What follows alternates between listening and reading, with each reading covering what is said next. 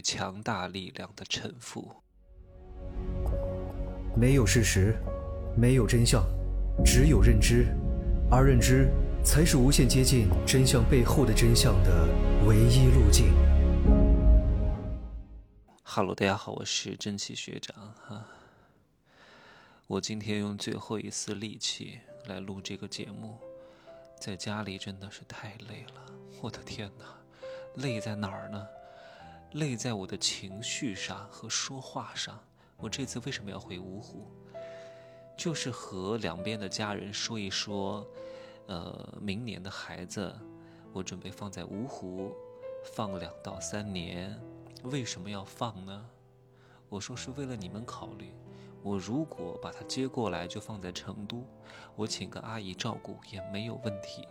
但是你们来成都的几率是很小的，你们也不可能在成都生活。你们的那些姊妹呀、兄弟呀、朋友啊、社会环境啊，都不了解。你来到了一个陌生的城市，你会不适应、不开心、不快乐的。但是有这样的一个漂亮的小孙子，你们也想看一看。所以呢，我是出于对你们的考虑，让你们有一种天伦之乐的感觉，把它放在芜湖养。因为我家所有的亲戚都在芜湖啊，然后我就准备租一个房子，你们阿姨平时照顾着。你们周末或者阿姨放假的时候啊，你们就过来轮番照看着，这样的话每个人都可以跟他玩一玩，就像变成了一个公共财产一样。我也会经常回来跟他拍一些视频啊等等之类的。因为孩子前两岁左右都是没有什么太多意识的啊，也是比较好玩的时候啊。然后他们说还租什么房子？买个房子？我的天哪！我说这是四线城市啊，各位，这里的房子能买吗？这里的房子现在的价格是虚高啊，好一点的楼盘卖两万多、一万七八呀，未来的几年都会大幅度的下降啊。他说你有钱租房，还不如买个房。我说钱你给吗？这种话也能说得出口？为什么这么执着，一定要买个房子呢？天下不为我所有，皆为我所用。我花三千块钱在这个城市能够租一百五十平米的一个临江大平层，呃，算不上大平层，小平层。我租个三百平米的也花不了四五千。我能住得这么好，为什么要花个百来万买一个七八十平米，然后呢位置也不是很好，周遭的环境也不是很好的小区呢？何必这么执着呢？唉，所以沟通很累呀。大多数人很穷，无非就是两种原因。第一种，就是对一种更加强大力量的不臣服，特别是这个人是他小时候就认识的，是他玩了十几年的这个人，现在已经超越他们很多很多，简直不是一个层次上的。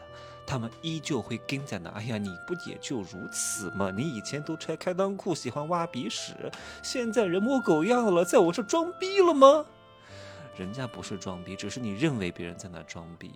有时候这个人跟你讲的一句话是能够帮助到你很多、省很多钱的，你就认真听着就可以了，而不是在那儿自讨没趣，而不是在那儿找存在感，总想证明自己是对的。那既然你觉得你什么都是对的，为什么你的口袋比脸还干净呢？为什么你的口袋就跟砂纸打过了一样呢？你的想法都是对的，为什么结果不是你想要的呢？啊？纸上得来终觉浅，深知此事需躬行。你天天不知道从哪看来了各种各样的信息，然后经过你贫穷的思想和你贫穷的系统加工一下再讲出来，哪怕看着头头是道，可是你这一切都没有去践行过，都是你自认为而已。而且一个人越穷越弱，他就越渴望证明自己是对的，因为为什么？他做的一切的实实在在的事情都不是特别对，他只有口嗨了。嗯，有些话我都不好在节目当中说啊。我爸这么多年都没有体检过，我今天看到他真的身体非常不好，喝了很多年的酒，而且是酗酒啊，他不是一般的喝酒啊，然后还不愿意去体检，然后还觉得我身体我不知道吗？他才六十岁不到啊。脸上都有老年斑了呀！老年斑是什么意思？他的血管有太多的垃圾，血液流速非常之慢，沉积在皮肤上，身体有非常严重的疾病啊。然后他新找的那个老婆让他去体检，他把别人骂一顿，你在咒我，诅咒我。我给他买保险的时候，他也这样说我，你在咒我早死。我说没有人希望你早死啊，我说我希望你能够活得长一点。但是我希望你今天能够认真的听我讲话。我平时别人跟我说话都很难的，而且我每天很累。我能今天抽出一点时间跟你说这些话很难得。你不要老是跟我打岔，我讲 A 你讲 B，我讲东你讲西。你今天给我坐下来认真听一听。我问他，你为什么不去体检？他说我身体好得很。我说你身体有多好吗？以我对你的了解，你的生活习惯，你的行为准则，你的饮食习惯，每天爱吃剩菜，吃咸菜，吃那些不健康的食品，也不保养，也不运动，还大量酗酒抽烟，你的身体能好到哪儿去？你的年龄摆在这里，而且你有老年斑，而且我看你的肚子，而且我看你的脸色，你的肝有很大的问题的。如果你继续这样下去，你超不过七十岁就得死。我说我今天这个话说的非常严重，我不是在诅咒你，你也不是什么巨富，你也没有王位让我继承，所以从利益的角度上来说，我是不希望你早死的，我是希望你能够尽可能的多活十五年、二十年。但是如果你不改，一意孤行，继续这样下去，你真的活超不过十年，你不要觉得我在诅咒你。人要面对一些难听的话的，这是我第一次跟你讲这么严重的、很难听的话，也是你这一生当中我估计听到最刺耳，但是又最现实、对你最有帮助的话。我今天是坐下来推心置腹的跟你说一说，我希望你能够正视这个问题。我非常能理解你，因为很多男人他活到最后就是活了一个尊严，他不敢面对真实的世界，不敢面对现实，所以他借酒消愁，愁更愁。对吧？你一生没有活成自己想要的样子，所以你不敢让自己很清醒。因为一旦很清醒，你就会思考很多：我这一生为什么这么失败？对吧？我这一生为什么怎么样怎么样怎么样？所以你就借酒让自己麻醉，喝醉了啊，活在梦里，啥都有，然后就睡觉，是逃避痛苦的一种方式。但是现在不行了，你身体承受不了了，而且你的孙子明年就来了，我不希望你在周末去照顾他的时候一身酒气，满嘴脏话。然后病殃殃的，抱都抱不稳，把他摔着了，也把你自己摔着了，对吧？所以我希望你能够变成一个榜样的爷爷，啊，为他去改变一下。你看我真的是动之以情，晓之以理啊，刚柔并蓄，然后利弊都讲的是淋漓尽致。我不知道他有没有听进去，但是我最后还是跟他讲了几句。我说，我不知道你有没有听进去。你如果真的听进去，你就去行动。如果我这一次我发现我跟你无法沟通，我讲的话你完全听不懂，不去做，一意孤行，我以后就不跟你沟通了。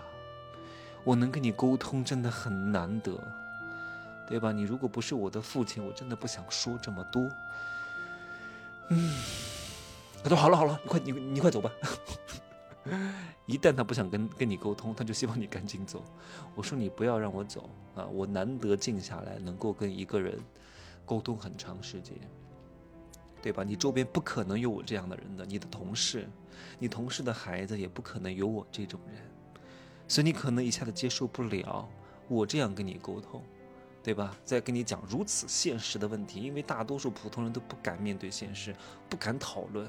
只能互相吹牛逼哇，彼此安慰，彼此满足哇，太好了，牛逼哇，兄弟们喝酒啊，喝喝，有用吗？能解决任何问题吗？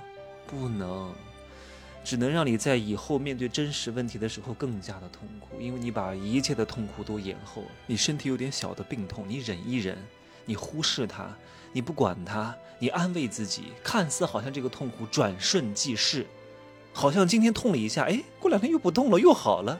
你又开始犯贱了，这都是给你的信号。你忽视它，你逃避它，将来这个小痛苦会给你更大的痛苦。你现在没什么钱，对吧？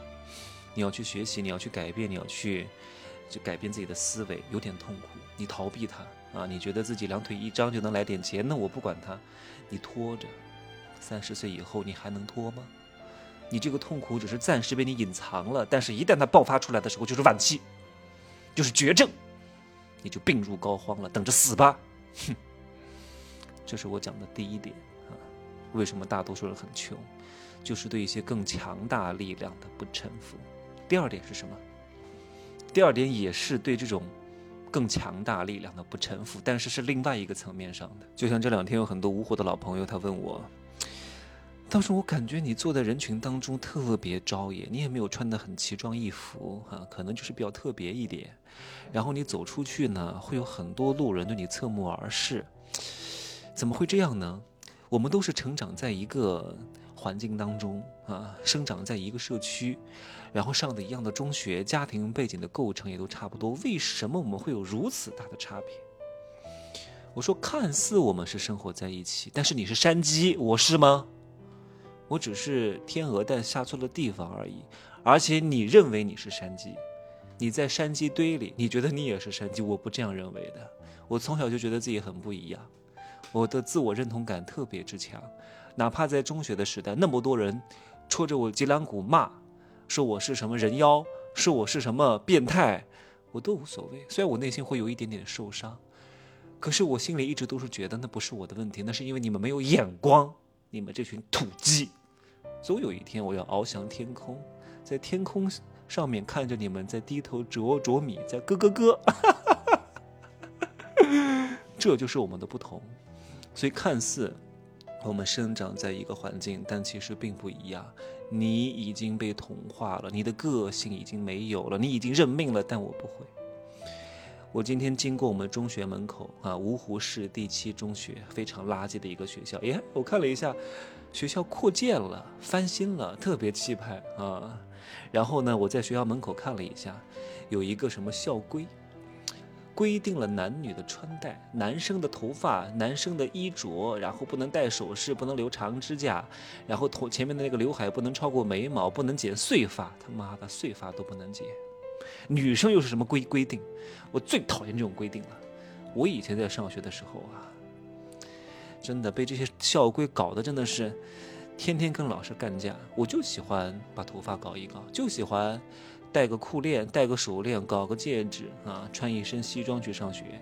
白西装不很便宜的，几十块钱的啊，二三十打折买的，什么水明月、三福那儿的那种地方买的不值钱，但是我就觉得特别帅。然后有些老师就是那种肥丑又胖矮，他妈的恶心。当班主任管这个管那个，然后说你。必须要把这些手链给我拿掉！谁让你戴的？给我站到外面去！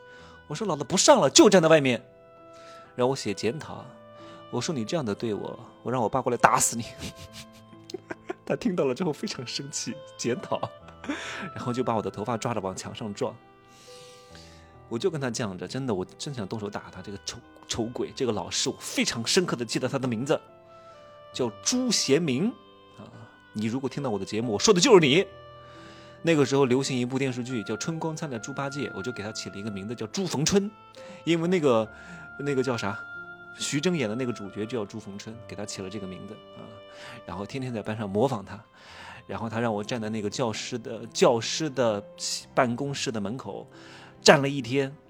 这个时候来了一个美女的老师，是教我初中时候的语文，我特别爱她，特别美。然后呢，对我也非常好。然后呢，也启发了我学习语文的信心啊！搞的那些寓教于乐的早读课，搞的那些游戏啊，特别受益。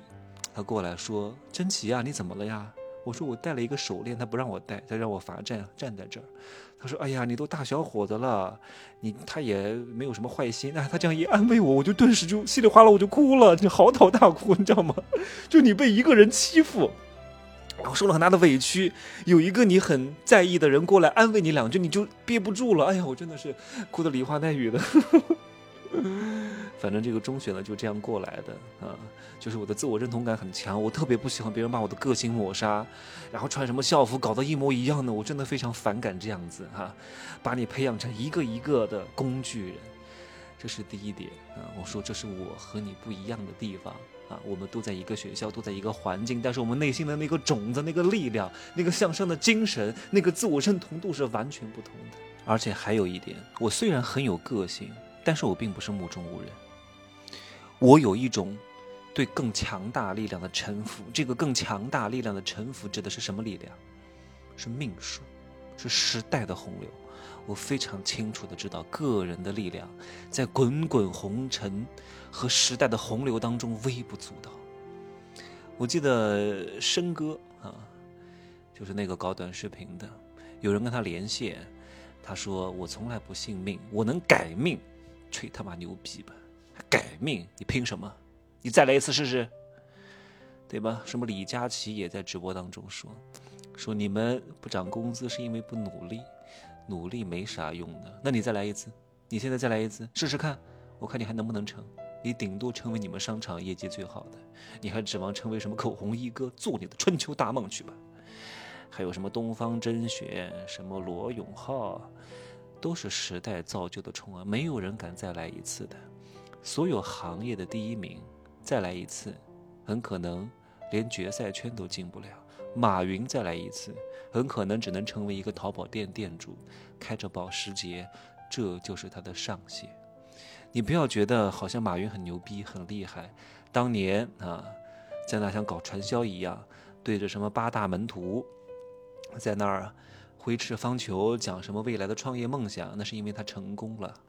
所以你觉得哇，他当年是因为这样才成功的？当年像他这样的看似像骗子的人多了去了。大多数人成功了吗？没有成功。为什么成功了吗？命数。所以我很有个性，我也对自己非常认同。但是我相信命数。我知道时机不到，你一定不可能成功。我只有时刻准备着，抓住时代给我的一根稻草，我就拼命的抓住。你让我再复制难。而且正是因为我有这样的认知，所以我从来不觉得自己是。无所不能的，有些人成功了，真的他妈的觉得自己是无所不能。你看我成功了，我多厉害！我又懂房地产，我又懂金融，我又懂这个，我又懂那个，没有我搞不定的。你离帆船就不远了。你对上天没有敬畏，你不知道举头三尺有神明，你没有敬畏之心，你觉得自己很牛逼很厉害，殊不知那只是时代给你的一个幸运的糖果。再过几年，你还能不能吃到这颗糖，都是画一个问号的，懂吗？正是因为有这两点：第一，我对比我更厉害的人，他讲的话我会听；第二，我对命运是有着敬畏之心的，我从来不觉得自己无所不能，所以我到现在都愿意听取别人的意见。我不是所有领域都懂的，没有谁谁都懂，只有那些穷鬼弱者才觉得自己啥都懂。那行，怎么讲着讲着又有力气了？本来就已经累得不行了，还讲了十七八分钟，就这样说吧，啊，拜拜。